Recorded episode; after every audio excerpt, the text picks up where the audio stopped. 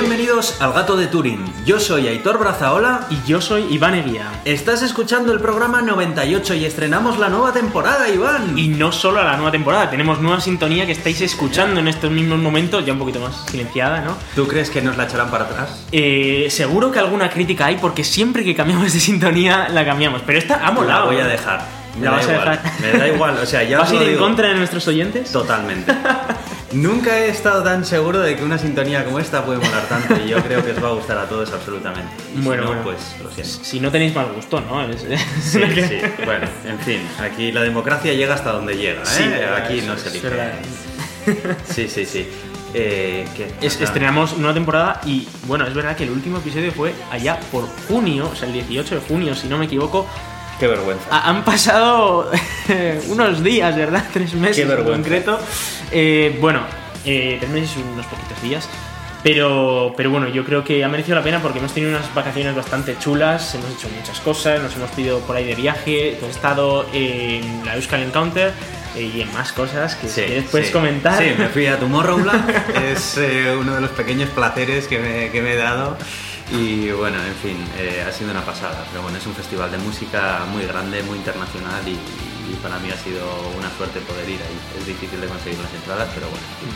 Luego estuviste vagueando un poco en Mallorca también. por ahí. Estuve vagueando. Sí, este año no ha habido unas vacaciones, digamos, más eh, culturetas.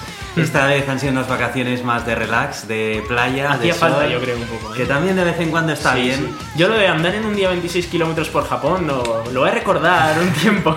Sí, sí, sí, sí, sí, sí. No, yo te digo que de vez en cuando está muy bien hacer este tipo de vacaciones. Sí, sí, sí, sí. sí.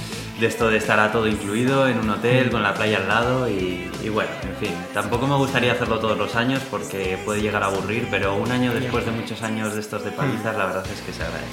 Sí. Y mientras tú estás de vacaciones, bueno, no solo tú, todo el despacho y todo, y todo lo- el pasillo y tal, Sí, sí. yo estaba trabajando mes a mes para poder conseguir unos días de vacaciones en Naucas. Pobrecillo, pobrecillo. Seguro que había mogollón de gente ahí creando todo, tickets. todo el mundo quería, quería mi ayuda. Claro, claro, claro.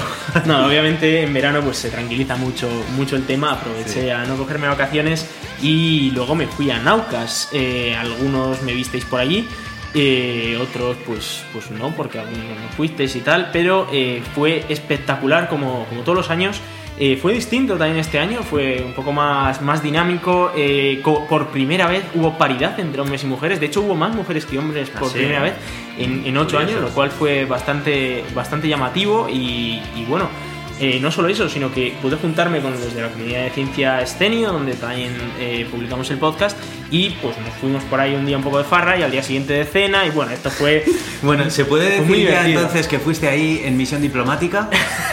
¿A Bueno. establecer alianzas? Lo de, lo de la diplomacia para mí, o sea, es muy secundario. A mí me gustó mucho el bacalao, el, la comida.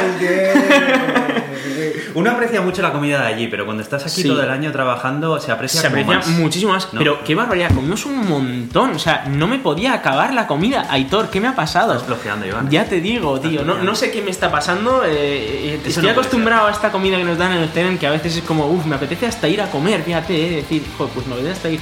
Y luego vas allí y tanta comida buena y teníamos que si, que si eh, chirlas de estas, que si mejillones, que si pape, que si cosas que ni siquiera sabía que existían, eh, champiñones también, pero encima todo preparado en plan muy bien, ¿no? En plan Claro, comida vasca, claro. super guay, era un mesón y tal. Claro. Eh, fue espectacular. Pero es que verdad. además que lo organizaba la organización de Naucas, ¿no? Eh, no, no, no, eso lo organizaba Escenio, lo, lo organizaba Ah, era, eh, el, el con grupo de, Escenio. de. Escenio y bueno, ahí pudimos estar un montón, eh, bueno, y sacamos a mucha gente de- del canal de YouTube pues para verlos ya en persona, ¿no? Sí, Eh, sí, sí, Estuvimos con algunos muy famosos que igual os suenan de algo, como Crespo, por ejemplo. Sí, yo también tuve el placer de estar con él en la búsqueda en Conquer, la verdad Sí, es que... es un chaval muy majo y tal. majísimo. Sí, además eh, me recordaba porque eh, hace un año yo no sabía quién era y le dije, ¿eres un podcaster? Y me dijo, no, soy youtuber. Y dije, ah, pues entonces no te busco a ti, busco un podcaster. Fue bastante divertido. Fue un momento del torque, pero... Sí, sí, sí, sí, sí, fue un momento Héctor todas reglas. Sí, sí, pero bueno, eh, fue, fue divertido, me recordaba solo por eso, bastante lamentable. ¿Te puedes creer que lo de Héctor que ya es un meme en nuestro, en nuestro podcast? Sí, ¿no? sí, sí, O es un meme, es- es un meme total, por supuesto. Se ha convertido en un meme, vamos, de calle. Sí, sí, sí, estaba también Javier Sontolaya, que me suena que a algunos puede, os puede sonar, de hecho trabajó en el CERN en su día, ahora tiene un, un canal de YouTube también. Estuvimos también con Marta de Cuentíficas de, de Laboratorio de Media, que, que por fin la saqué de, del internet y la, la vi en persona.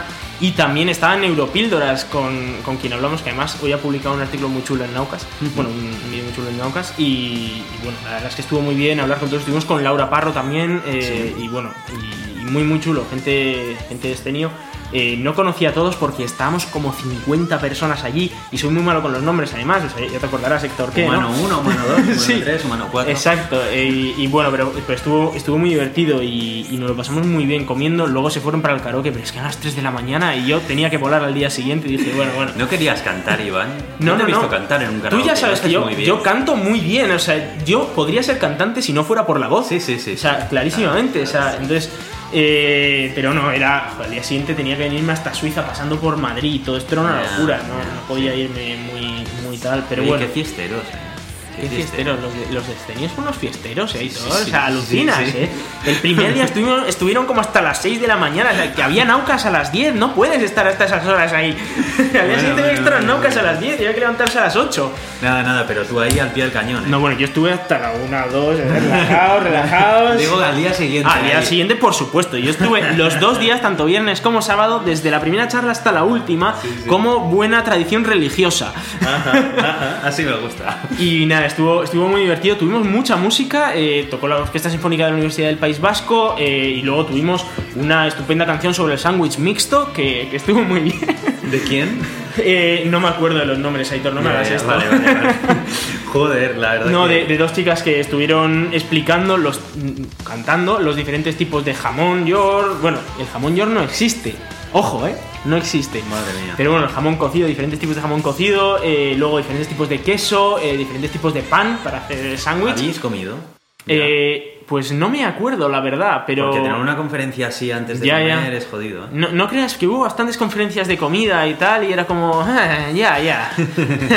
entra, entra hambre. Además, en Bilbao, que, que a la mínima que sales, pues tienes un montón de cosas para comer que están estupendas. O sea, como tres días seguidos desayuné tortilla de patata, tío. Que es que eso aquí Madre no mía. existe. ¿Sabes que aquí no existe? Sí, sí, no. solo existe en tu casa cuando Claro, te la es- preparas. claro, está en tu casa cuando te tiras ahí una hora haciendo la tortilla de patata o más de una hora.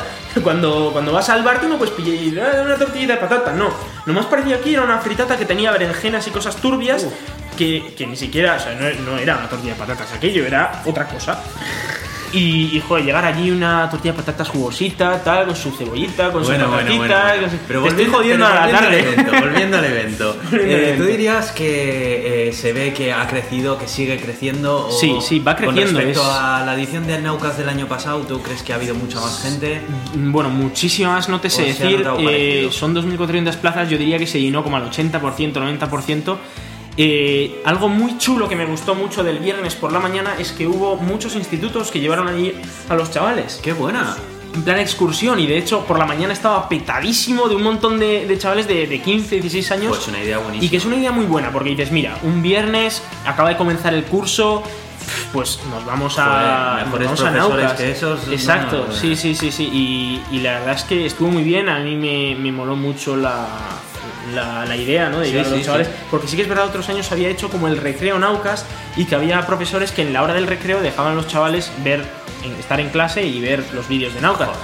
Pero no es lo mismo, o sea, Nah. ir allí en persona es brutal. Tú que Sí, has estado sí. allí alguna vez, no se puede comparar el ver los Nah. vídeos eh, online con estar allí. Sí, Eh, había momentos, me acuerdo una charla en 3D que tenías ahí tus gafas, que las tengo ahí, luego te las enseño si quieres. Las gafas 3D son un trozo de cartón, pero bueno, mola tenerlas. Y podía, estamos ahí con las gafas 3D viendo paisajes de, de Marte, del universo, de tal, nos iban explicando cosas.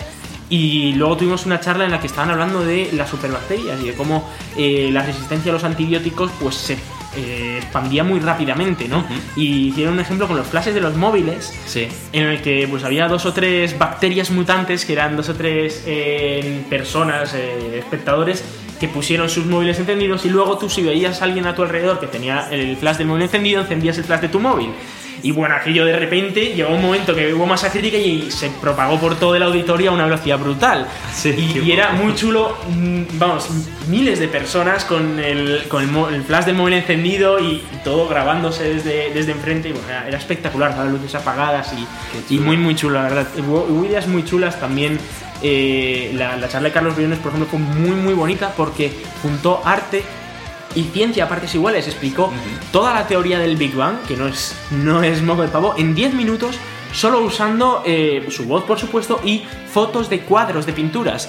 Y bueno, la verdad es que fue muy llamativo, la gente hasta se levantó a aplaudirle porque no es habitual eh, ver a alguien que explique las cosas de una manera tan artística. Sí, ¿no? sí, sí, sí. Eh, por supuesto, luego siempre tenemos a Débora que hace la, la explicación artística de, de los materiales, etcétera, y que estuvo muy bien y nos explicó cosas incluso de, de Pupi o de los eh, tulipanes estos que tenemos en Guggenheim y tal, bueno, explicó cosillas de esas.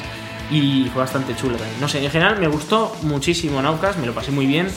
Y, y bueno, hubo muchas charlas muy interesantes. Os recomiendo a todos ir a, a ITV a la carta y ver las charlas. Es que no es lo mismo. No es lo mismo, no es lo mismo, pero aún así recomiendo ver Sí, las sí, charlas. sí, sí, sí, está- Eh, está- sí. Claro, o sea, mm, mm, por ejemplo, Es que Natalia. a mí, a mí sobre todo también lo que me gusta de Naucas del evento Sí. en sí es estar ahí Y con te la gente sientes, y te tal, sientes sí. como envuelto en un ambiente. Sí, sí. Eh, y que- se hablan de conversaciones muy chulas. O sea, eh, yo me acuerdo que luego, no sé si fue el sábado también. que- Respirar ese ambiente de ciencia Sí, que sí, se vive solamente con- estando ahí. Fui con tres o así a, a tomar algo por la tarde y estábamos hablando de que si el Big Bang, de cómo se formaba la materia, de cosas así, que son cosas que, joder, a ver, bueno, el CERN es verdad que habl- hablamos muchas veces de estas cosas, pero no es habitual, o sea, no es muy habitual ir por la calle y empezar a hablar con gente random de, oye, pues, ¿sabes No, que claro, un bosón de no sé qué tal? Y dices, joder, Claro, a ver, y me- menos en departamentos como los nuestros, que al final eh, bueno, trabajamos en servicios. Eso es, en departamento no menos, claro, eso es. Pero, pero sí. Sí. o sea, incluso siendo el CERN, que no es tan habitual,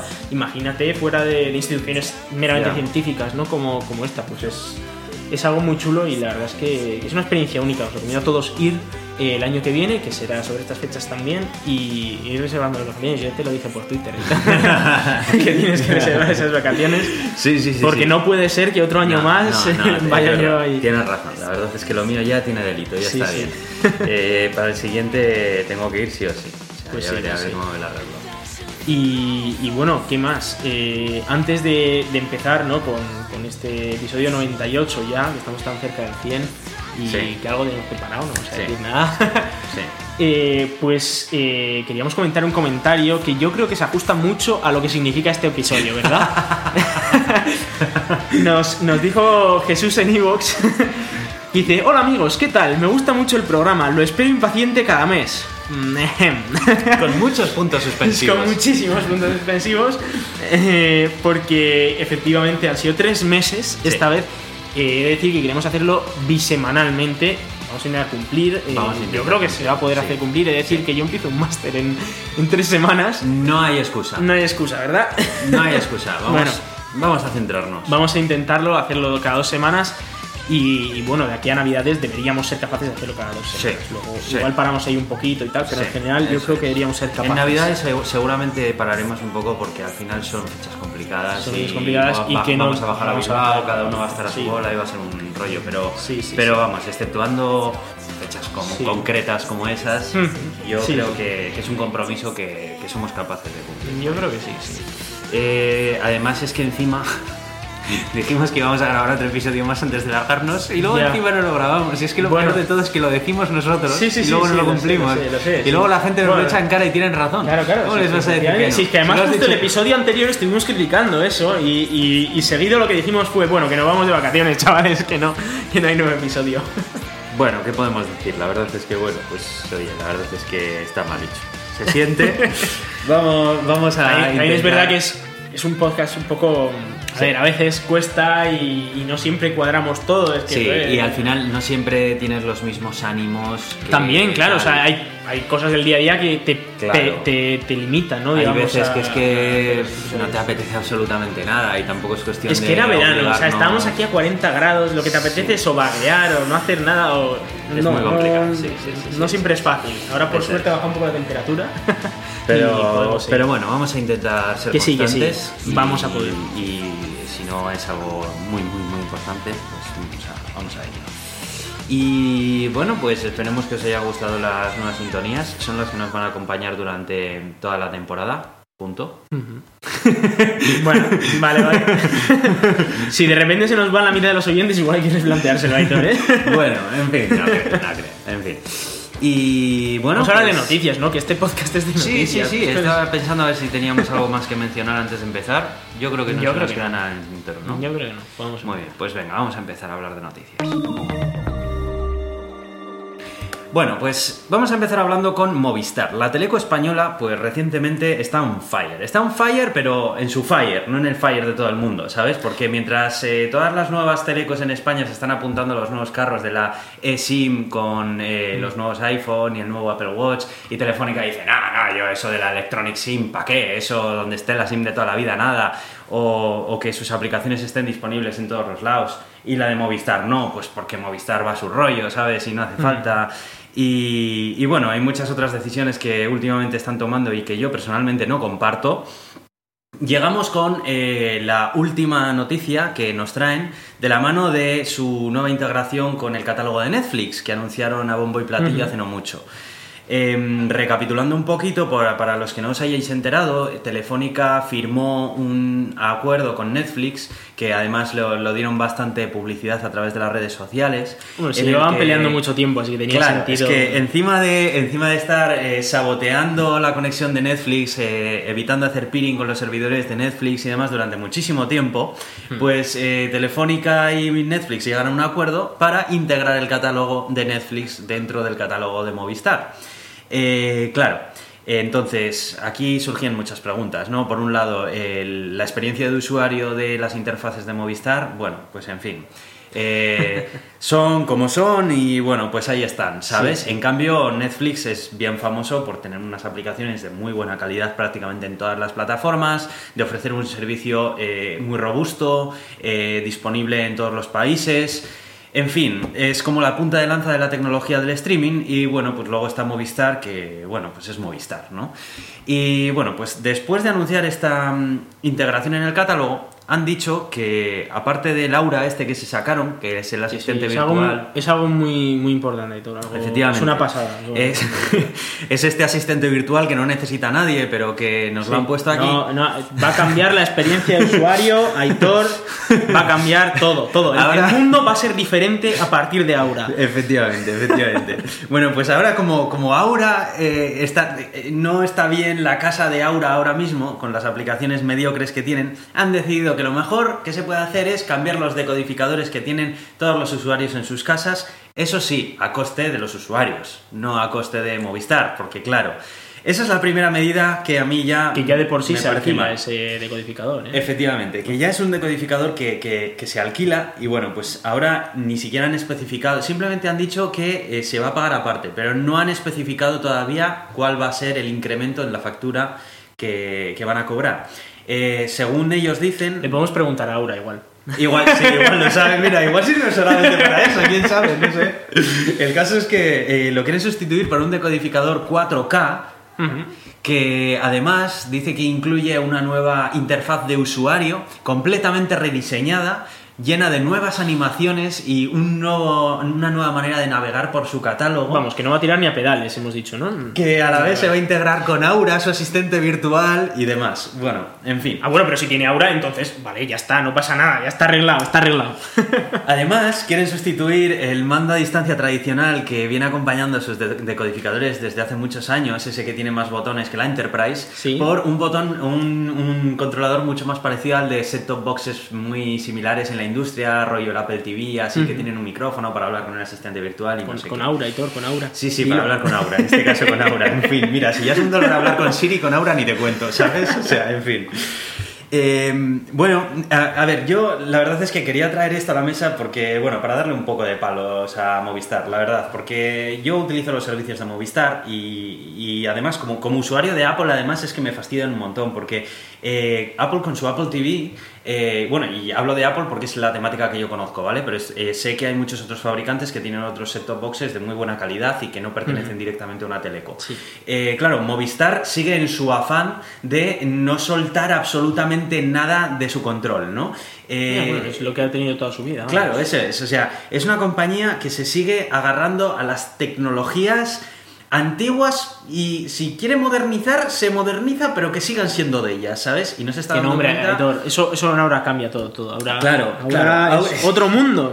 Es que, en fin, el caso es que, el caso es que muchas telecos en, en muchas partes de- del mundo están empezando a darse cuenta de que distribuir un, un decodificador a sus clientes, cuando hoy en día existen alternativas como la que he mencionado de Apple o de otras muchas marcas de muy buena calidad, que tienen un marketplace en el es que algo tan puedes- simple como meter una app y ya está. Efectivamente, que puedes distribuir una aplicación en los marketplaces de los diferentes eh, set-top boxes y a correr. Y la gente se lo instala, lo tiene utilizándolo dentro del top box que más le guste Mm. y no tiene que tener un trasto que encima para Movistar eh, supone una serie de recursos que tiene Sí, que sí. invertir en ello, que Pero tiene que tal, ojo, que, que es que ese, ese codificador no sirve para nada. Es decir, yo tengo aquí eh, Movistar TV y toda esta mierda y no tengo un decodificador Sí. de Movistar. Es más, estoy en Suiza. O sea, efectivamente. a ver, ojo, es efectivamente. que es, es que lamentable. Ahí es donde quería llegar yo ahora, que dices, eh, yo también, tú, tú lo estás utilizando en un sistema Sí, operativo de LG, creo, ¿no? Del En LG, el sí, en la el tele. Sí, Sí, en el huevo. Muy bien, yo estoy,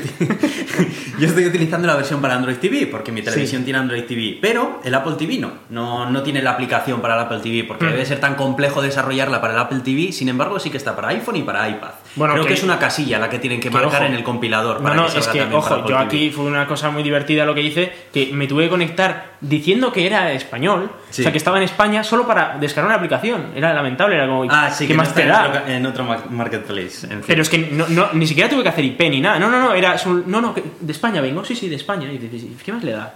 En fin. Muy lamentable. El caso es que eh, yo según lo veo, esto del decodificador es que ya es historia. O sea, el decodificador Sí, en sí, sí ya es historia. historia. Ya el Pero contenido si no se, se distribuye si a es través que- de internet. Y no es que no se manda, nada. claro, no se manda codificado en un estándar cerrado. Cualquiera diría que esto es el Canal Plus todavía. Claro, que claro. puedes sintonizarlo y lo ves así con rayas en blanco y Sí, negro. te, te pasas el peine por delante a ver si puedes ver algo, ¿no?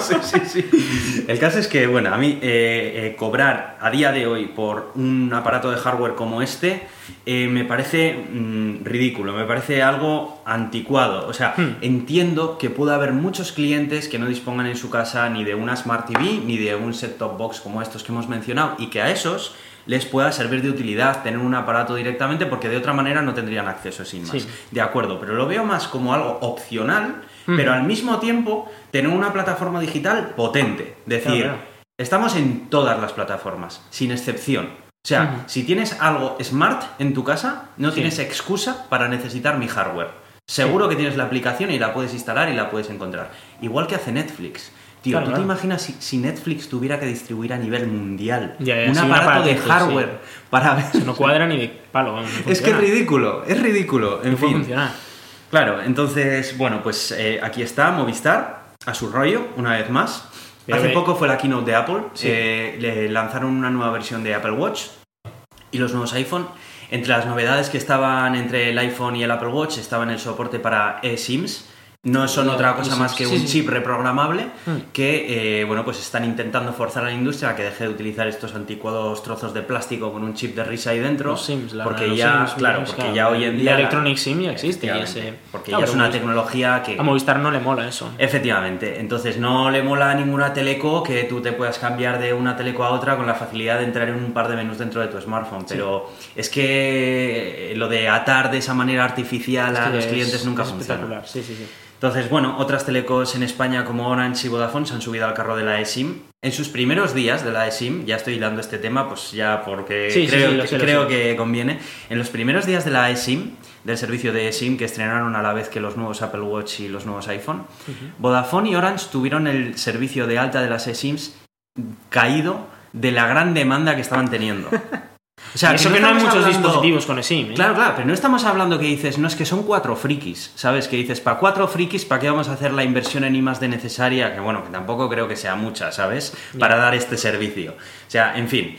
Bueno, esto es uno de esos muchos movimientos de Movistar que a mí la verdad es que no, no me demuestran que Esto sea lo una soluciona empresa- ahora, Aitor. Ahora lo soluciona. Ya, Ya, ya eso has es. oído que Mientras esto, tanto- esto es un producto innovador. Es, Claro. es algo muy diferente a lo que se ha visto hasta ahora. eh, todo va a cambiar y es ahora, es ahora Claro, todo. En fin, mira, es que me, me pongo, me pongo yo con estas cosas, la verdad, y luego cuando me vienen cantando las, las, las alabanzas a Aura. Venga ya, por Dios. Bueno, es que Aura todavía no ha quedado claro qué es. Yo solo he oído que es algo muy guay y ya está. De Sí, hecho, bueno, a ver, Aura en- en entendimos a medio. Lo han liberado, tal. ¿eh? Lo han liberado. ¿Lo han en liberado? las últimas aplicaciones. Ah, bueno, Bueno, es, es un botón que ahora estorba en la, en la aplicación. Es un Sí. círculo con puntitos. Sí. Que tú le das ahí y le puedes decir.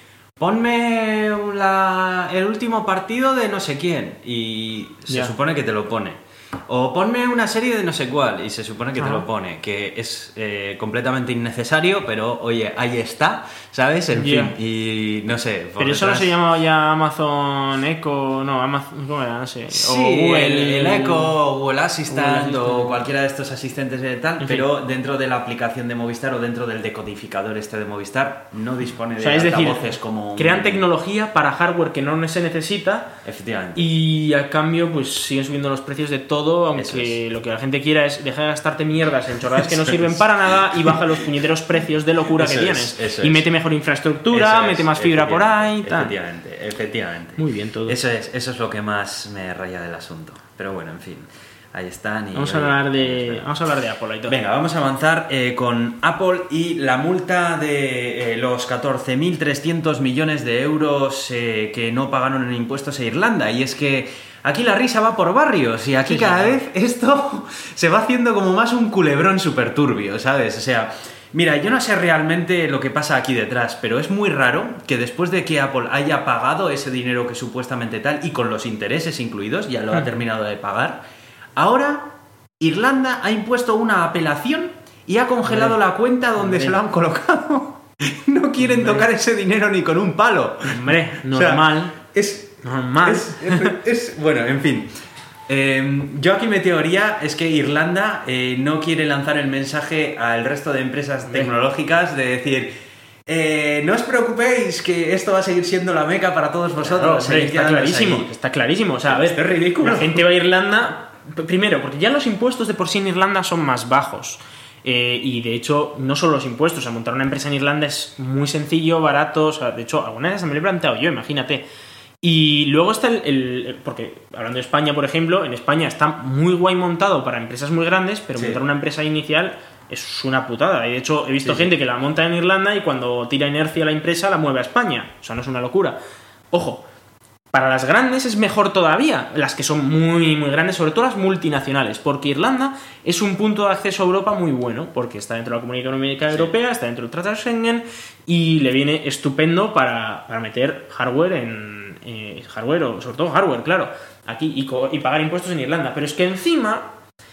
Allí hay unos chanchullos geniales entre grandes empresas, véase Google, véase Facebook, véase Apple, véase, bueno, todas las grandes, que ya directamente hablan con Irlanda y son sí, inicialmente tecnológicas y ya es como, bueno, pero que yo no pago, ¿vale? Ni siquiera eso poco que me toca pagar, que es menos que en el resto, tampoco lo quiero Sí, que pagar. son, a- son acuerdos aparte de. Aparte de que ya vigente. fuera de la legalidad, claro, llega a Europa y dice, ¿qué me estás contando? O sea, no. Y claro, y le ha dicho, vale, le hemos pillado a Apple, pues Apple que pague. Y Apple ha dicho, bueno, pues me han pillado, ¿qué le voy a hacer? Pues Mm. pago. Y luego va a Irlanda y dice, no, no, porque si empiezo a tener que cobrar a todos, se me van. Claro.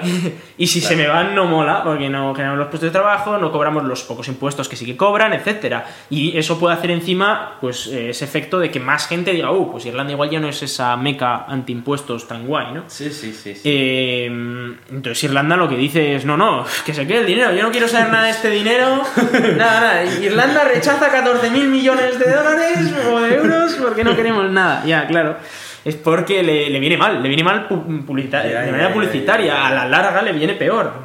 No sé, es, es, es bastante ridículo lamentable, el es asunto. lamentable. La verdad es que no sé, no sé qué opinar al respecto. Sinceramente, O sea, para O sea, mí me es parece que- tan ridículo es que... Para mí es muy lamentable que a nivel europeo tengamos tratados como Schengen o Tratado de la Comunidad Económica Europea que son tratados de básicamente de libre comercio y de libre circulación de personas, que está muy bien todo eso, bueno, entre comillas, sobre todo el de, o sea, el de libre circulación de personas me parece muy bien, pero el de libre comercio, bueno, en fin. El tema es que, vale, si queremos tener libre comercio, lo que no tiene sentido alguno es que los tipos impositivos sean distintos en cada país. Claro. Porque entonces los que tengan los tipos impositivos más altos se comen los mocos. Claro. Pero muchas veces suelen ser los países más pobres, como pueden ser los del sur de Europa. Sí. En fin, que no es esto una charla económica, pero es que me parece muy lamentable. Sí, sí, sí. Es la de, vale, si puedo poner la empresa en cualquier país de Europa, pues déjame pagar los mismos impuestos, o sea, hazme pagar los mismos impuestos en todos los países de Europa. No tiene sentido que, ah, no, bueno, si yo me iba a Irlanda, viene es tan, es tan complicado poner eh, tocar el tema de Claro, impuestos claro, que y encima entre todos claro que los que están en. Europa, bueno. No, hombre, y porque hay países como Irlanda que van a decir, no, no, yo paso de subirlos y a ver cómo les convences de que los suban. No, imposible. Es lo que hay, pero, pero claro, es que lo que no puede ser es que esto sea, vamos, que es de risa. Y luego ya si nos metemos con Suiza ya es el descojono padre, claro, porque ya esto es la risa de, de aquí, vamos. Bueno, pues eh, con respecto a eso, nada, simplemente mencionarlo porque es que yo cuando lo he leído me, ha- me ha parecido tan ridículo y de, de película de comedia, ¿sabes? Que, que, en Política. fin. Bueno, y vamos a seguir hablando de Europa, porque recientemente Europa ha estado moviendo los hilos a de, mediante los cuales está regularizado Internet y se estaban metiendo ya en temas pues eh, peligrosos, digámoslo así, cuando hablamos desde el punto de vista de la integridad de la red. Eh, recientemente ha aprobado la reforma de ley del copyright. Eh, es una reforma de ley que tiene un par de artículos que, que son bastante polémicos, ya que, bueno, básicamente el primero de, de estos dos que he mencionado prohíbe el libre enlace hacia otros contenidos o el uso de extractos de los mismos, como pueden hacer los agregadores o las redes sociales. O los podcasts como los nuestros. O los podcasts como los nuestros, porque a- Nosotros a ponemos enlaces esto- a los artículos que mencionamos. A nosotros esto nos podría afectar directamente. Para ello habría que pagar un impuesto.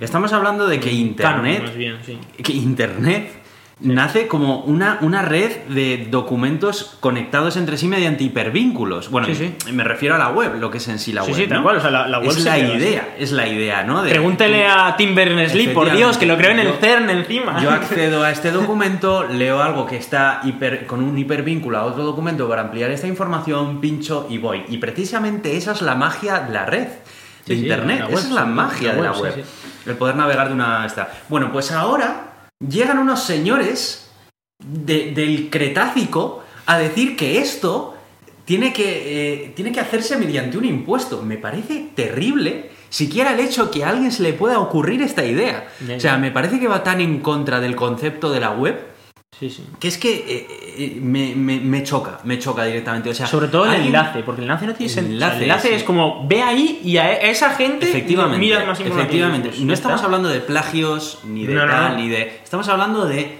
el enlace de la información. O sea, eh, eh, me parece de alguien que no comprende el Sí, sí. funcionamiento de la web. Si es que muchas veces te viene muy bien que te hagan enlaces. Joder, a nosotros, si alguien quiere enlazar a nuestro podcast, pues estupendo, que lo pongan enlazado por ahí, que digan, mira, esto es el gato de Turing, episodio tal, un vistazo. Pues de, hecho hay gente que, que hace SEO, que es Search Engine Claro, claro. Optimization, que precisamente lo que intentan es hacer que eso todavía sea mejor. Claro, que claro. sea más fácil llegar a través de enlaces Claro, a entonces, esa. ¿qué, qué va a pasar? Ya. Que la gente que nos retuitea en Twitter, como están compartiendo Claro. un enlace nuestro, ostras, ahí hay que pagar ya Canon. ¿Qué chorrada es esta? Efectivamente. Entonces, aquí también añaden un pequeño pero. Dicen, pero esta medida no afectaría a pequeños, a pequeños sitios web o a pequeños negocios o a tal. Pequeños, ¿qué es pequeño?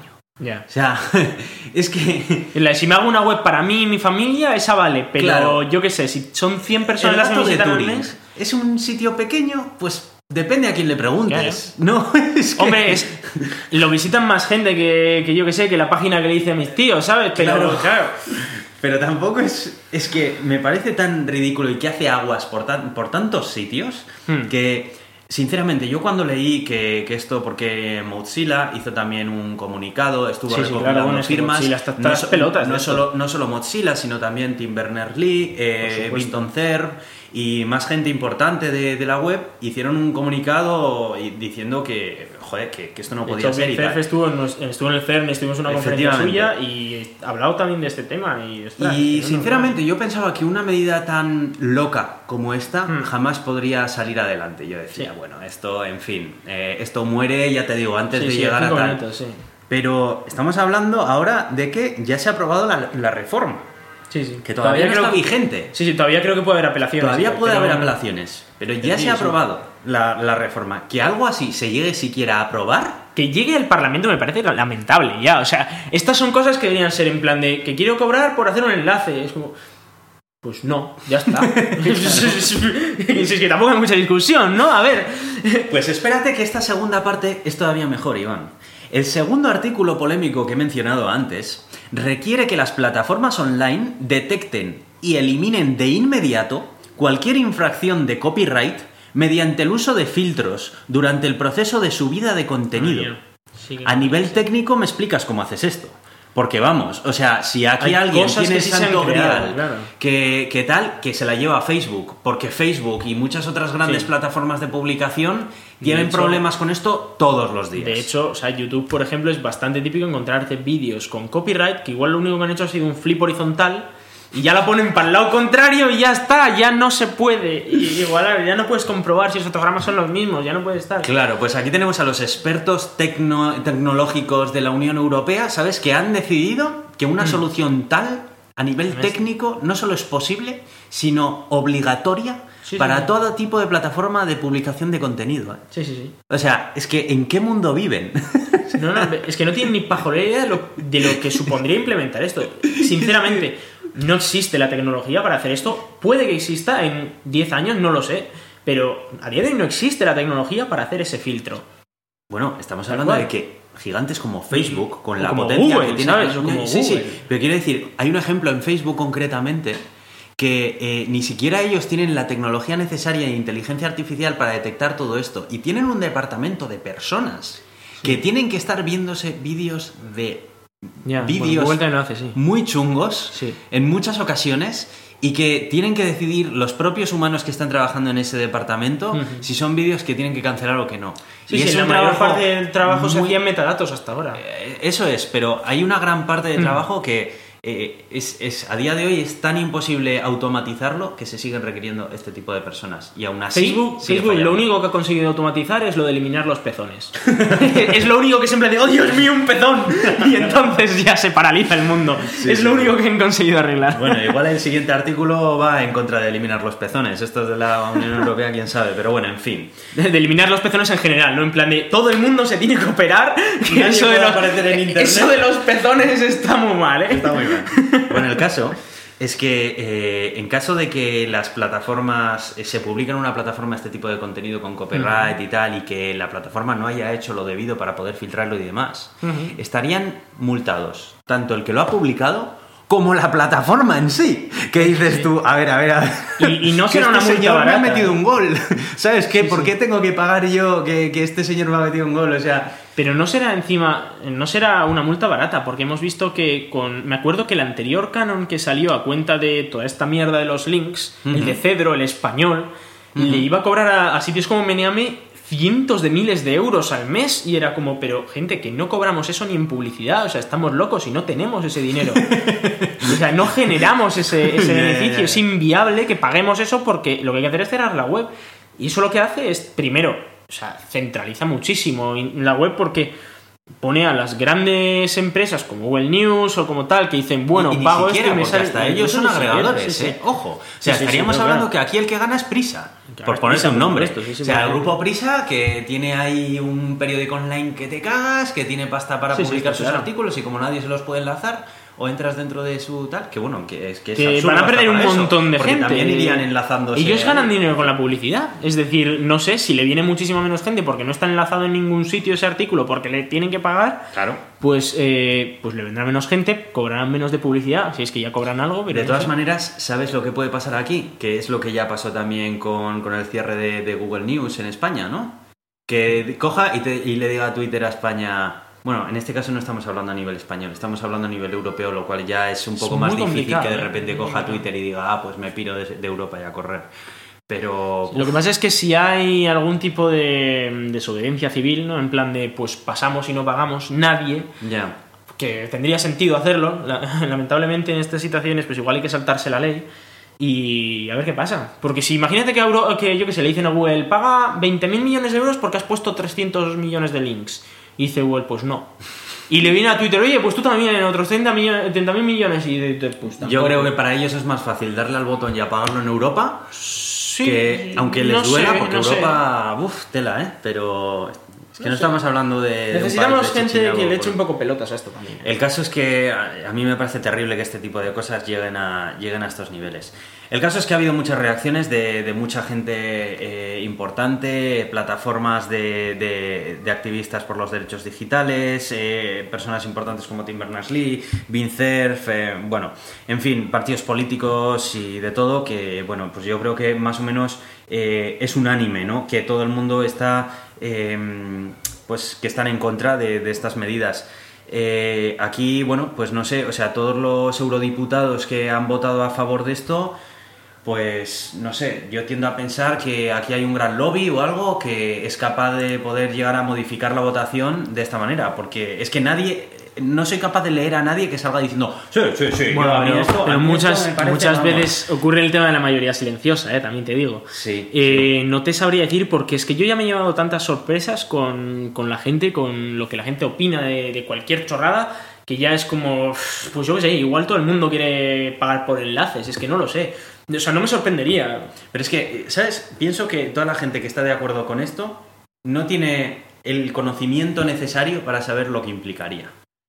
Porque es que si Mm, Ya, no, me, ser, es que si no, no me lo explico. Puede o sea, ser, es que sí, es, sí. es algo tan fácil de explicar y que lo entienda todo el mundo las consecuencias negativas que Ujú. puede tener esto. Que es que no me explico que después de que una persona lo comprenda, siga queriendo seguir hacia adelante con estas medidas. A no ser que tenga algún interés. A no ser de que tenga un interés, claramente. Ahí, ahí es a, a donde quiero llegar, efectivamente. En fin, Vamos a hablar de, de Intel, a ver. Vamos a hablar de Intel. Que Intel está en problemas porque le crecen los enanos. Y no estamos hablando de los procesos de fabricación enanos. Jeje, has visto cómo lo he enlazado, ¿eh? Qué bueno. Bueno, lo has intentado. Tampoco voy a decir nada porque yo con las chorradas que digo también.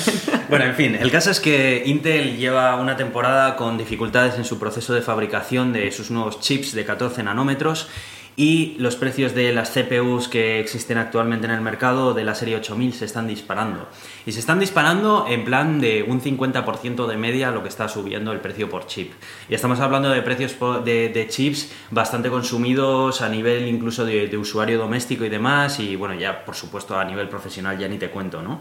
Em, es, un, es un problema porque Intel, que es el coloso de estas cosas, parece que tiene un poco los pies de barro. Y han decidido, he puesto aquí, he enlazado aquí dos noticias porque se leen mejor juntas. Sí. Y es que la segunda noticia que he enlazado es que Intel vuelve a los 22 nanómetros y eso hace que se dispare el precio de los Core 8000, que es la generación actual. Al parecer, eh, ante las dificultades que están teniendo para fabricar en 14 nanómetros, han decidido crear un nuevo chipset que va a seguir utilizando la litografía de los 22 nanómetros para poder seguir manteniendo un poco el proceso de fabricación de los 22 nanómetros y darle un poco de, de vida un poco más a esta arquitectura.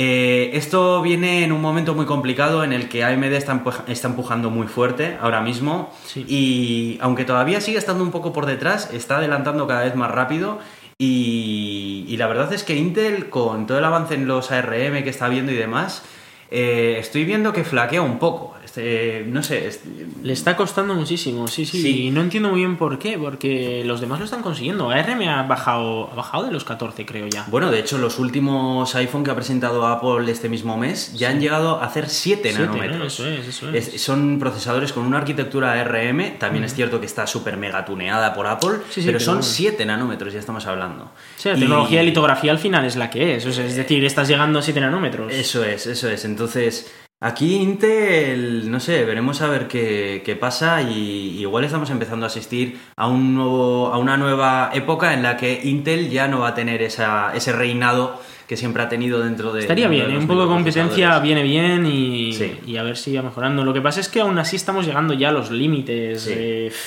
no- no digo ya físicos, porque todavía queda físicamente mucho espacio ahí, pero, pero eh, tecnológicos estamos en los límites y la ley de Moore se está cayendo, se está desplomando ya. Sí, no, sí. no está funcionando porque es muy difícil, porque ya los procesos que necesitas para bajar de 14 nanómetros, yo que sé, a 7, a 5, a 4, Sí. Eh, teóricamente incluso se podría llegar a bajar a 1, ¿no? Pero es muy teórico todo Hay esto. que dibujar a esa... Hay que dibujar a ese tamaño, claro. Ese y- tamaño. Y, no solo dibujarlo, eh, esto también trae, trae otros problemas. Los efectos túneles ya Sí. son bastante guays. Los electrones pasan de un canal a otro Sí, más a menudo de lo que deberían, ¿no? Y luego además eh, fallos recientes como los que hemos tenido de Spectre y Meltdown se están reventando. eh, sí. también están haciendo que se retroceda y, y se pierda tiempo que se podría estar utilizando para seguir avanzando y, y mientras tanto se está Por parcheando. otro lado, me parece normal también porque estaban haciendo chips que están mal. O sea, estaban haciendo chips que tenían problemas de seguridad que no deberían tenerlos, Hmm. claro. Sí, sí, sí, sí. Así que bueno, sin más, ahí tenemos la situación de Intel y bueno, veremos a ver cómo, cómo va evolucionando Intel y cómo va escalando en su posición. Y cuéntame, Iván, ¿qué, vamos, a hablar, vamos a hablar de un par de artículos de Francis que después de la charla de Naucas del ángulo mágico del grafeno, pues me, me he venido arriba y he dicho, venga chavales, vamos a hablar de física de partículas. bueno, empezamos hablando de China. Y es que China parece ser que se está empezando a convertir en la nueva meca de la ciencia en general, no solo de física de partículas, hemos visto que incluso espacialmente están montando unos cohetes, unos larga marcha que se llaman y tal, que son brutalmente grandes. Se venderán en AliExpress igual. sí, ¿no? probablemente te podrás comprar uno para lanzarlo desde el, desde el jardín y tal, ¿no? y, y bueno, ahora hablamos ya de eh, algo que nos toca un poco más personalmente y a ti, y a ti a mí, ¿no? Que trabajamos en el CERN, y es eh, que van a construir un colisionador circular, un acelerador circular de 100 kilómetros de perímetro, eh, que además, no sé si te sonará de algo, y es que el CERN precisamente está diseñando un acelerador Sí. de 100 kilómetros de perímetro, pero parece ser que se les van a adelantar los chinos. Bueno, no- y lo hace Xiaomi, ya me dices que lo hace Xiaomi. y va a tener el mismo packaging que el del CERN. Ojo pero que, va a costar menos. ayer, ayer me enteré que en el LHCb uno de los partners es Yandex, o sea que ojo. ¿eh?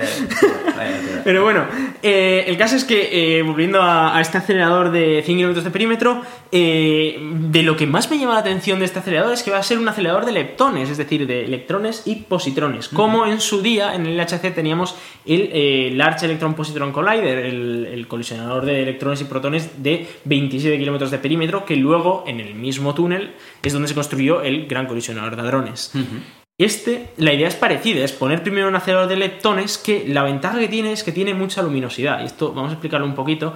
Eh, es que hay dos parámetros principales en un acelerador de partículas. Eh, uno es la luminosidad y el otro es la energía de, de las colisiones. La luminosidad es la cantidad de... Bueno, es una manera de calcular, digamos, la cantidad de colisiones que podría haber por segundo, ¿no? La cantidad de colisiones que, que- que tenemos. Y claro, cuantas más colisiones tienes más datos y por lo tanto pues puedes sacar más resultados. La energía, digamos, pone el límite máximo a eh, la, la masa, digamos, de las partículas que se pueden generar en esas colisiones, ¿no? Entonces, pues si por ejemplo el bosón de Higgs pesa 125 electronvoltios, pues si tus colisiones no son de más de 125 electronvoltios, es imposible 100% de que generes un Higgs, porque la energía final sería mayor que la energía inicial. Entonces, eh, en este caso, este, este acelerador que, que están haciendo en China tendría menos energía que el LHC del CERN, mucha menos de hecho. El LHC del CERN está trabajando ya 14 teraelectronvoltios, que da igual un poco lo que significa en el sentido de que si lo comparamos con 240 gigaelectronvoltios, pues vemos que es un orden de magnitud por Sí. debajo, ¿no? O sea, vemos, eh, bueno, de hecho dos órdenes de magnitud por debajo. Eh, con lo cual, la energía no es una locura, pero es ya casi, o sea, bueno, es de hecho prácticamente el doble que el Higgs. Eh, y eso tiene dos detalles. Primero es, puede generar el Higgs, y como tiene mucha luminosidad, va a generar muchos bosones de Higgs, Sí. pero como no tiene el doble, no va a poder generar dos Higgs a la vez. Con lo cual, algo que no va a poder analizar este experimento es cómo interactúa el Higgs consigo mismo. Es decir, dos Higgs, cómo interactúan entre ellos. Pero eso es algo que, por ejemplo, sí que va a poder hacer el gran colisionador de hadrones aquí en Ginebra, que tenemos mucha más energía y podríamos generar, si aumentamos la luminosidad, que esa es una de las ideas Sí. que tenemos ahora y que se está haciendo para que en 2024 tengamos mucha más luminosidad, muchas más colisiones por segundo, pues podríamos ver acoplamientos del Higgs con, con consigo mismo, etcétera, ¿no? Incluso más de un Higgs y, y, bueno, y luego ya otro tipo de acoplamientos muy chulos que tampoco entiendo yo del todo. Así que, eh, siguiendo por ahí, eh, este acelerador, la idea es después sustituirlo por uno de hadrones, como el que tenemos aquí en el CERN, y eso ya sí sería un petardazo brutal, porque querrían conseguir 74 teraelectronvoltios. El CERN ahora mismo tiene 14. Sí. Y además eh, se habla de que es probable que la tecnología para esa época eh, mejore lo suficiente como para aumentar esos 74 a 100 electronvoltios. Y de hecho, el acelerador de 100 kilómetros de perímetro del CERN que se está diseñando debería alcanzar esos 100 electronvoltios de, de energía, es decir, que podríamos generar ya partículas muy muy pesadas si es que existen. Partículas más pesadas que, que, según el modelo estándar no, pero vamos a intentar romper el modelo estándar, que habría que salir de esto. Algún día va a haber que hablar de, de ese tema también. Y, y bueno, eh, no sé qué, qué opinas de, de que eh, China esté llevando la delantera en, en el tema de, de física. A mí la verdad es que no me extraña para nada. Eh, China cada vez está siendo referencia en muchos ámbitos tecnológicos y, y, estaba tardando que en el campo de la ciencia eh, no lanzara ninguna iniciativa que pudiera mirar de tú a tú a, a las alternativas que hay en Europa, ¿no? Eh, creo que ganamos todos con cuantos mm. más tipos de eh, investigaciones haya, más centros haya y de todo. Esto suponiendo que publiquen los resultados, ¿no? Vamos a pensar que sí. Hombre, quiero pensar que sí. Algo bonito del CERN es que ya cuando se fundó fue eh, uno de los, de los mensajes claro. del acta era que todo lo que aquí se descubriera iba a ser público y gratuito, incluyendo la web, por ejemplo. ¿no? Claro, hombre. Hombre, también es cierto que mejor que haya descubrimientos y no lo cuenten a que directamente no los haya. Sí, sí. No, Ahora, no, sí, sí, lo tendrían, sí. sí. lo contarán probablemente, ¿no? Yo eso, yo eso quiero pensar, vamos, mm. yo eso quiero pensar. Así que bueno, yo creo que son buenas noticias. Como, como curiosidad sobre, sobre este acelerador, ya es un poco más técnico, pero eh, va a tener un acelerador lineal al principio, como prácticamente ya hoy día de hoy todos los aceleradores, porque acelerar en línea recta es muchísimo más eficiente, uh -huh. eh, pero el problema de acelerar en línea recta es que no puedes hacer 20.000 millones de kilómetros en línea recta, claro. claro. Entonces luego al final tienes que empezar a girar, ¿no? Para, para poder pasar varias veces por un punto de aceleración y acelerar las partículas una sí. y otra vez. Entonces, eh, en el CERN lo que se hace es, de hecho, empezar con un acelerador lineal, luego va a, a, un pequeño acelerador circular, luego a uno más grande, a uno más grande, a uno más grande, y al final acaba entrando en el gran colisionador de hadrones y en dos direcciones, además, porque en todos los demás solo va en una única dirección. Uh -huh. La ventaja de hacerlo en dos direcciones es que, pues, ya pues en el momento colisionan, tienen más. el doble de energía, claro, efectivamente. Eh, pues este acelerador también iría en dos direcciones, pero no tendría muchas etapas anteriores, simplemente tendría un acelerador lineal que ya eh, lo introduciría en, en, un booster que ya directamente tendría el tamaño de 100 kilómetros. Y luego ese booster, ese acelerador. Es que China circular, es muy grande, tienen mucho espacio. Es muy grande, sí. ese. Eh, he dicho de diámetro, es de perímetro, perdón. Eh, ese, ese, pequeño acelerador, eh, pequeño, no, no, pequeño, pero pequeño en energía, digamos, lo intro, introduciría todos esos leptones en ya los, los canales de positrones y electrones. Uh -huh. Eh, con lo cual, en vez de hacer como aquí, que tenemos más pequeños que van haciéndose más grande, allí ya el propio acelerador inicial ya es tamaño gigante. Madre mía. Como curiosidad.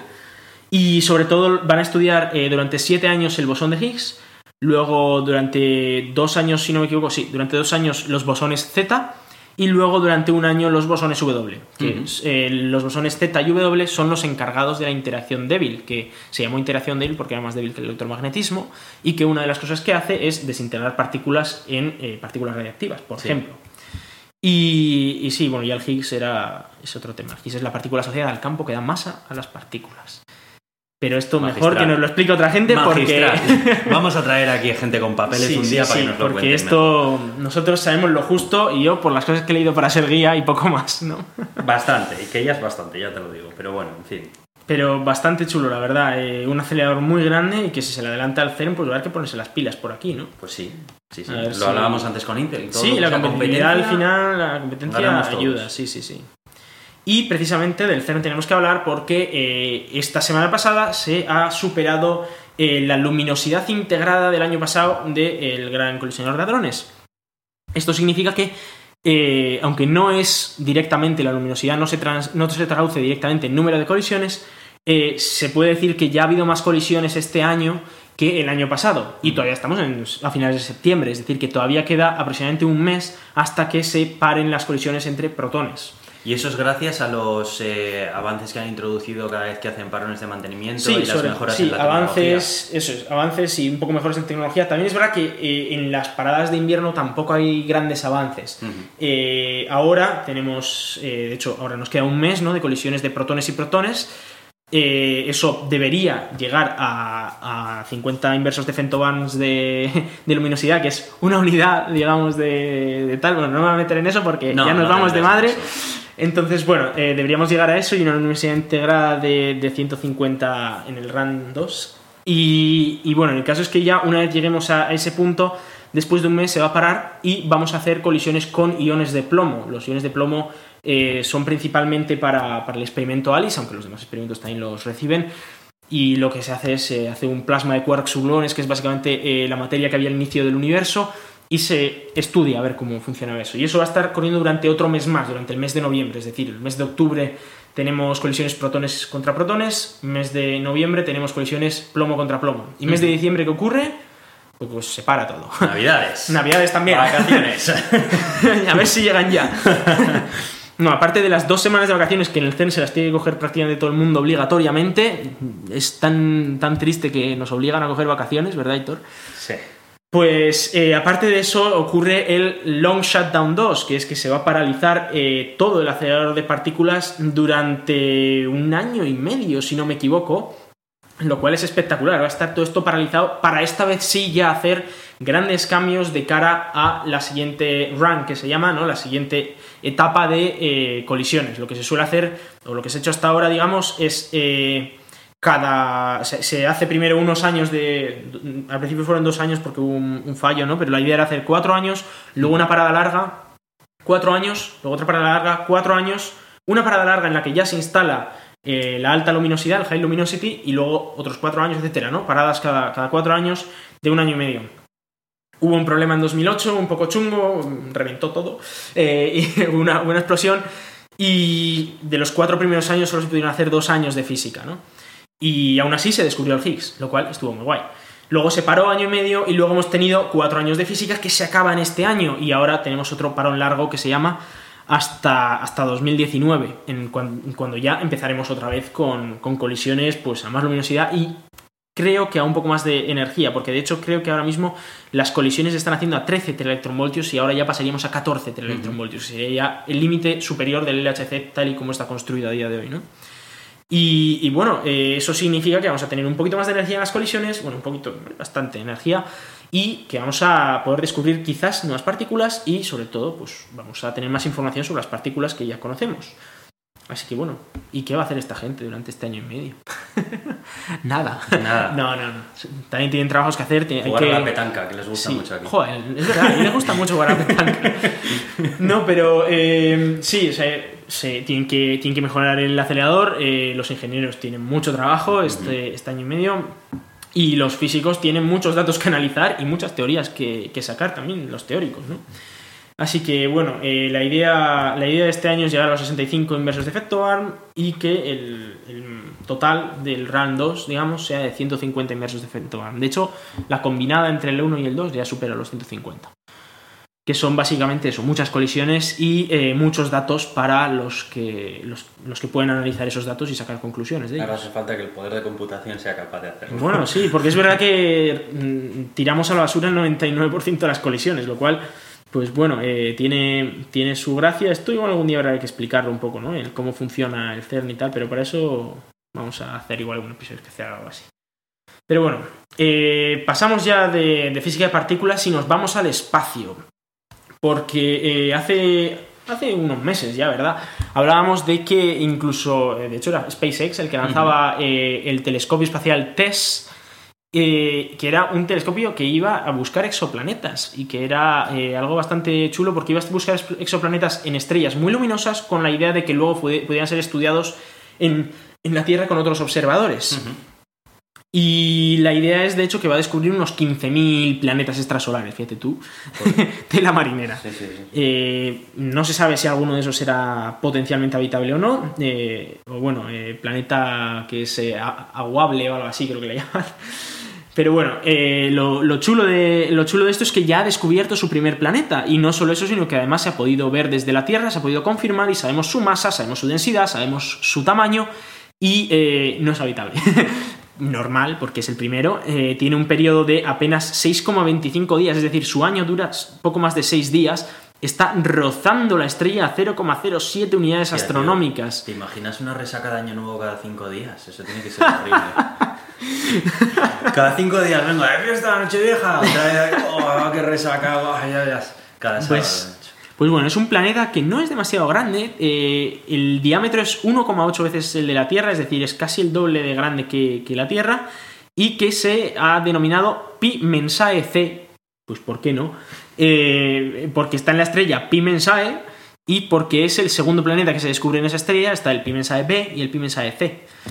Y, y luego Pi Mensae también se- es conocida como HD 39091, que así ya, sí, no, así ya Ah, te claro. suena. Sí, sí, Claro. ya sé quién dices. Sí, Está así, joder. joder. Así, sí. Y bueno, eh, eso, que la temperatura superficial sería, sería unos 800 grados centígrados y además es posible que esté acoplado al Sol, es decir, Casi, casi como Ginebra en agosto, ¿no? pues, pues casi casi, ojo, ¿eh?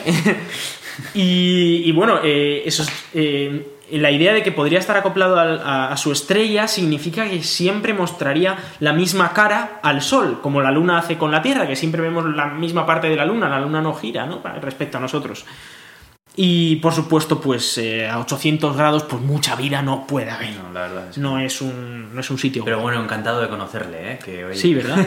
curioso, curioso sobre esta estrella es que tiene una magnitud de 5,65, que está en, en el límite, digamos, de lo visible con el ojo humano en una noche muy, muy, muy oscura y lejos del centro de Ginebra. Porque si no, no lo ves. El caso es que, bueno, eh, tiene 4,51 masas terrestres, con lo cual tiene una densidad un poquito baja, lo cual significa que o bien tiene una composición un poco diferente a la Tierra, o quizás tenga un poco de gas, o tenga alguna atmósfera un poco muy grande, o algo así. Pero bueno, eh, es, eh, bueno, es, algo chulo de, esa estrella. Como curiosidad, el otro planeta que se sabía que existía en esta estrella estaba eh, girando a 3,38 unidades astronómicas, un poco, un poco más lejos ¿no? que el Pimensae C este. Así que bueno, oye, eh, con un poco de suerte nos seguirán llegando descubrimientos de este estilo y A ver si vamos llega a uno que esos cerca de realmente pueda 15.000 cerca de 15.000 planetas descubiertos, ¿no? Sí, sí. Y bueno, seguimos hablando de- del espacio y en concreto de una sonda japonesa, la nave Hayabusa 2, japonesa que había llegado al asteroide Ryugu y que había estado sacando fotos muy muy chulas a lo largo del pasado mes. Eh, y ahora lo que ha hecho esta misma mañana de sábado eh, es que ha posado dos robots en la superficie de Ryugu, que de hecho han salido unas fotos un poco raras porque no se ve muy bien nada, pero que ya ha posado los dos robots en, en la, en la superficie de este asteroide, que es un asteroide que además tiene muy, muy, muy poquita gravedad. Y eso les viene muy bien por cómo se mueven estos cacharros, que es, es muy curioso el cómo se mueven estos robots. Porque tú dirías, ¿y cómo mueve un robot en esta superficie? Pues tiene como unas mini patitas todo alrededor de, de- de lo que es el cilindro, que es este robot. Los dos ro- robots son prácticamente iguales. Y lo que hacen nuestras patitas se mueven un poquito y pegan un salto. Entonces pegan un salto y como hay tan poca gravedad, pues pegan un salto durante unos metros y caen en otro sitio. Y sacan otra foto y investigan ese otro sitio y luego cuando ya han investigado esa zona, ¡pum! pegan otro salto y se van a otro sitio. Se llaman los satélites Minerva, Minerva 2, de hecho Minerva 2A y Minerva 2B, porque son dos eh, que han llegado allí. Y pues ojalá tengamos descubrimientos muy muy chulos, porque, porque puede ser un, un evento muy curioso, ¿no? Me recuerda un poco a esa idea de la sonda Philae con Rosetta, ¿no? Cuando Sí. llegaron a 67P y tal. Pues bueno, es- estos son estos robotillos que ya han mandado fotos y que además también ha salido una foto muy chula del, del propio de la propia sonda Hayabusa en la que sacaba una foto al asteroide que la tenía justo debajo y se veía la sombra de la propia sonda Sí. en el asteroide, lo cual era muy, muy, muy chulo de ver, ¿no? Eh, así que bueno, a ver qué, qué fotos es lo más guay, ¿no? Que nos traen y qué descubrimientos científicos hacen eh, los japoneses en, en este Sí, asteroide. No se oye mucho acerca de la carrera espacial japonesa. Ya, Es no que, se oye mucho, tampoco ahí, tienen pero- muchísimas cosas, ojo, esto es uno de los grandes, una de las grandes misiones que están haciendo. Eh, l- quizás también no tienen la capacidad publicitaria que tiene la NASA, o sea, no tenemos ahí a las dos sondas hablándose la una a la otra en Twitter, ¿sabes? Que estaría guay también, ¿no? Como, como hizo la NASA, pero bueno, es, es bastante chulo que, que estemos en, en esa situación. Y bueno, ya para acabar, eh, antes de meternos con Tito Elon, ¿verdad? Ahí estamos.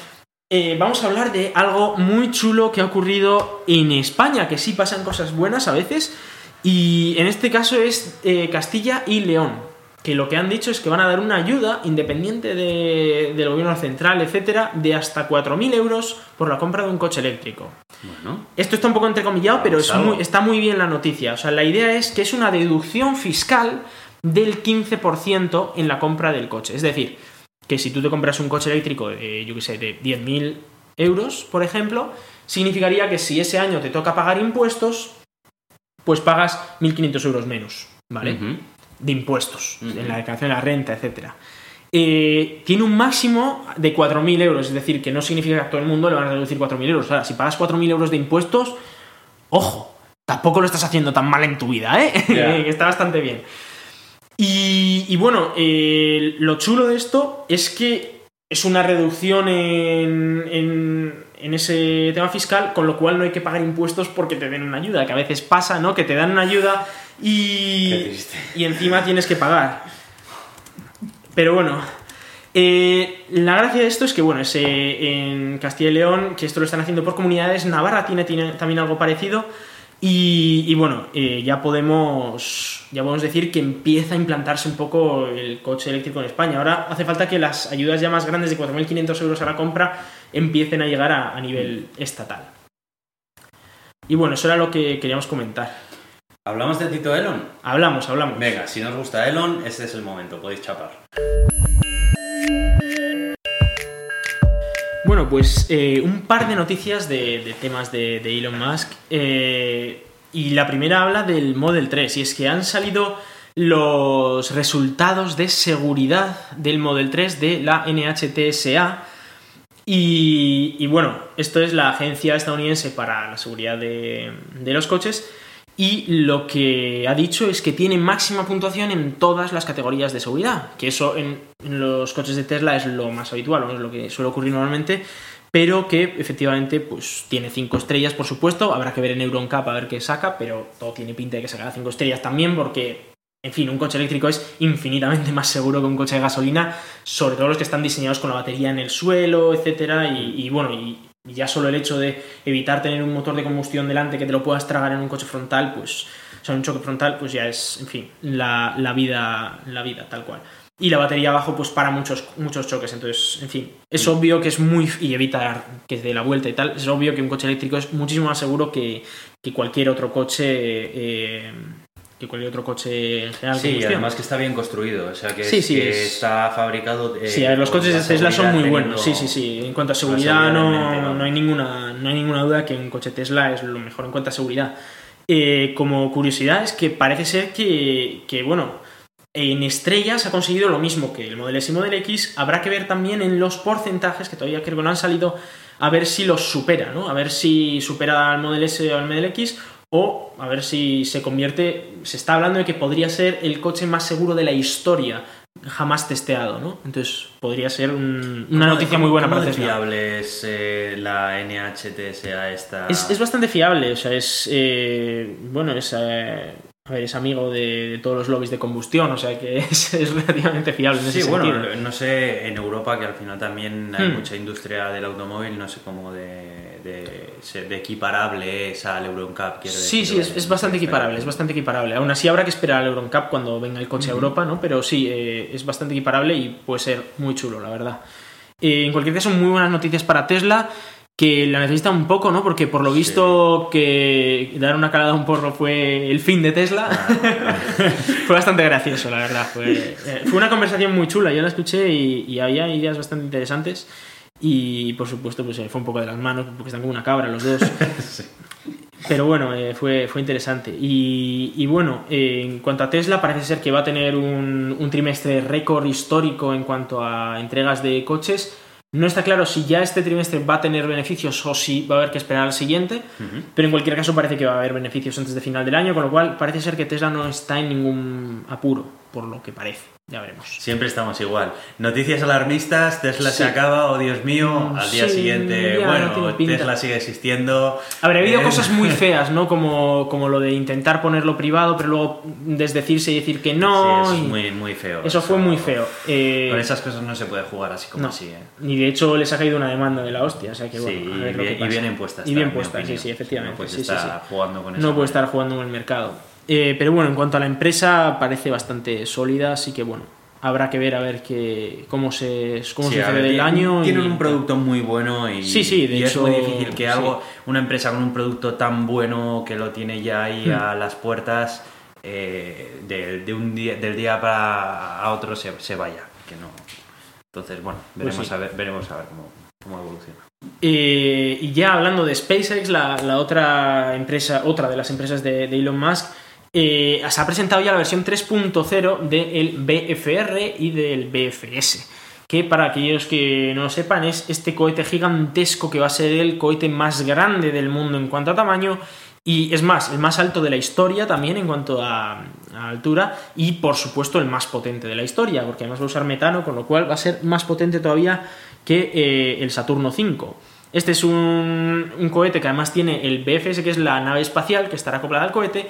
El sistema entero es completamente reutilizable, 100% reutilizable, y la idea es que puede, ser, eh, puede llevar hasta 100 pasajeros esa nave espacial, lo cual es bastante espectacular. ¡Wow! Y es más, esos 100 pasajeros los podría llevar a prácticamente cualquier parte de- del sistema solar, es decir, en el que haya un sitio en el que aterrizar. Digno de ciencia ¿Cuál? ficción, ¿eh? Sí, y la noticia es que ha cambiado un poco eh, el diseño eh, del, del cohete. Ahora tiene tres aletas en la parte trasera que recuerda un poco al cohete Tintín. Y dos de ellas además son actuables, es decir, que se mueven ¿no? para arriba o para abajo, eh, pues para cambiar el perfil a la hora de la entrada atmosférica. Luego además tiene eh, un par de aletas delanteras también para el, el aterrizaje final, ¿no? Para, para poder aterrizar de una manera más, más efectiva. Y de hecho, una de las tres aletas que tiene en la parte de. O sea, en la parte de atrás es simplemente una pata. O sea, no sirve para nada, no tiene ningún util- ninguna utilidad eh, aerodinámica, sino que su única utilidad es ser una pata para tener tres y así apoyar con las tres, ¿no? También ha cambiado eh, la composición de, los motores Raptor, que eh, han pasado de- a ser todos eh, motores de, vamos, de, adaptados para el nivel del mar, lo cual simplifica el diseño, pero también lo hace un, pe- un pelín menos eficiente ¿no? En, el espacio, porque no, no va a poder expulsar tanto, tanto gas como quiere. Eh, va a tener 7 motores, también se reducen y va a poder aterrizar incluso aunque cuatro de esos motores en algunas situaciones, aunque in- cuatro de esos motores fallen, aunque en principio que solo fallen dos como mucho, no debería fallar ninguno, ¿no? Con dos puede aterrizar sin ningún problema, con tres en la mayoría de los casos puede aterrizar y con cuatro en algún caso excepcional puede aterrizar. Entonces, no sé, que fallen dos como mucho, idealmente que no falle ninguno, ¿no? Y, y bueno, eh, además tiene un, un poco de un, un poco de espacio de carga atrás. Ha aumentado el tamaño de la cabina principal hasta llegar a los 1100 metros cúbicos, es decir, Sí. que es mucho espacio. Han recuperado un poco una ventana gigante que habría en la parte delantera, en la zona de restaurantes y bares, como lo, como lo dice Elon Musk. Y por supuesto tiene las cabinas para, para dormir y para, etcétera, para estar ahí haciendo la, la vida más privada. Va a tener 118 metros, es decir, 12 metros más que, que la, anterior, eh, que la anterior versión. Eh, Estuvieron haciendo una comparación y es, es del tamaño de la Torre Iberdrola casi en Bilbao. no de ancho, porque de ancho solo tiene 9 metros, que aún así es mucho, pero de alto es prácticamente tan alta como la Torre Iberdrola, con lo cual es eh, bastante, eh, bastante tocho el bicho. Eso hay que mandarlo al espacio, ¿eh? Y, y bueno, la, capacidad de carga se ha reducido de 150 toneladas a 100 toneladas eh, en la versión reutilizable. Y luego la idea es que en el futuro vayan a cambiar esos motores de. de vamos, de, de cercanos a. vamos, de, superficie a motores espaciales para tener un poco mejor, mejor eficiencia, ¿no? Motores de vacío en lugar de motores que, que soportan o que, que funcionan mejor a nivel del mar. Y bueno, eh, lo que es la, la nave espacial tiene 55 metros de altura, o sea que también es un tocho enorme, enorme, enorme. Y también como novedad, se sabe quién va a ser el primer astronauta que va a ir en, este, en esta misión, en esta primera misión que va a ir alrededor de la Luna. Va a hacer una misión de retorno libre alrededor de la Luna, es decir, No va a posarse en la luna. no, no tienen tecnología para posarse en la Luna todavía. La idea es hacer una misión de retorno libre que se llama, es decir, tú lo lanzas y ya después de lanzarse, aunque no pueden encender ningún propulsor, van a volver a la Tierra. Lo que hace es un giro alrededor de la Tierra, van a intentar, de hecho estaba comentando Elon Musk que la idea era por uno de los laterales pasar muy cerca de la Luna para sacar fotos muy chulas y tal, y luego pues ya volver y, y aterrizar en, en el mar, ¿no? Sería una misión de unos 10 días de duración, Lo cual, eh, además, en un momento querían estar un poco lejos para poder ver tanto la Tierra como la Luna juntas, ¿no? Y, hacer un momento bastante. Solo va a ir una persona en esa No, esa es la gracia. de 100. Eh, no, esa, esa, es una de las, esa es una de las cosas chulas y es que no va a ir una única persona en, ese, en, esa misión, ¿no? Eh, el, digamos que el que ha comprado el vuelo entero, de, ese primer vuelo entero, es Maezawa, un japonés que es, eh, es empresario, eh, le mola el arte y tal. Y la gracia que tiene es que ha comprado todo el avión porque quiere llevar artistas allí, con la idea de que eh, el- esa experiencia ¿no? de visitar la luna, de ir al espacio, la ingravidez, etcétera, ya no solo va a ser una experiencia muy chula, porque si se ponen allí a tocar música o lo que sea, pues puede ser muy chulo, sino que encima la idea es que eso les va a aumentar su creatividad una vez vuel- vuelvan a la Tierra y el arte en la Tierra va a mejorar mucho por la creatividad que van a Bueno, alcanzar. bueno, bueno, bueno, bueno, bueno, a mí eso ya me suena un poco más a cuento. Bueno, es Pero bueno, en fin. eh, A ver, lo, lo importante es que, eh, pa- por lo visto, la inversión que ha hecho este, este japonés es suficiente como para suponer un trozo grande de la inversión que hay que hacer en el desarrollo del cohete. Es decir, que no es que ha hecho, ah, me compro un billete que no va a ayudar a mucho y ya está. No, no, no. Va a- no solo va a pagar el vuelo, sino que va a pagar parte del I D que es, es necesario para llegar hasta ahí. sí. Y es de la hecho- excusa, en realidad. La excusa. Y de hecho hasta Elon Musk dijo que igual hasta se apuntaba a este viaje. Ya veremos. Porque, en fin, no sé si... Como me salga algo mal. ya, no sé. Han salido también fotos de, de los, de los cilindros de- en los que se está construyendo ya partes de- del Big...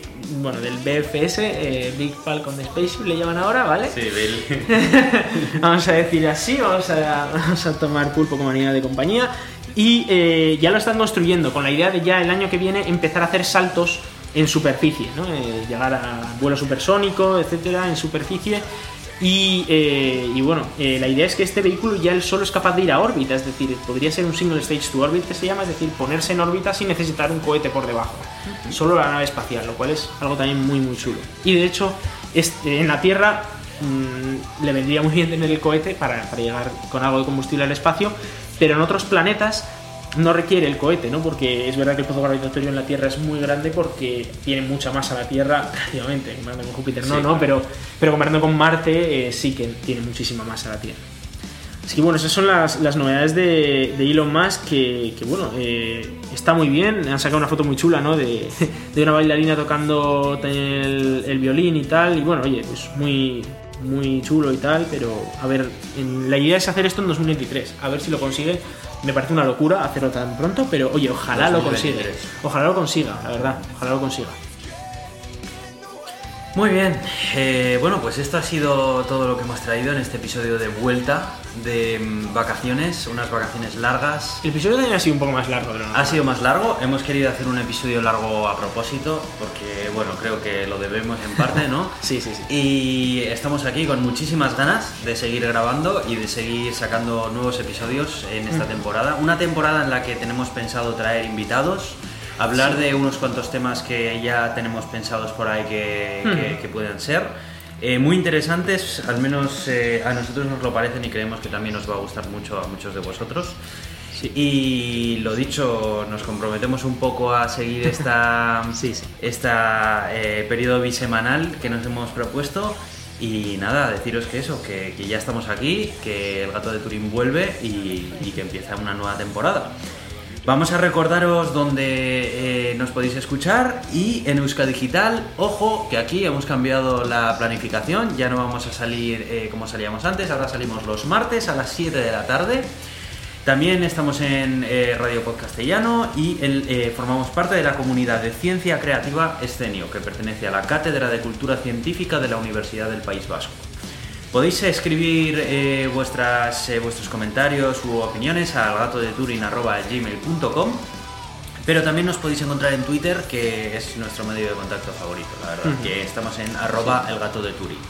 También tenemos una página en Facebook y nos podéis escuchar en iTunes y en iVoox. Os agradecemos que nos pongáis vuestras valoraciones y reseñas en estas dos plataformas, ya que nos ayudan a salir en las páginas de destacados. Y nada más, yo soy Aitor, arroba cronosnhz en Twitter. Y yo soy Iván, arroba Razicar en Twitter. Muchas gracias y hasta pronto.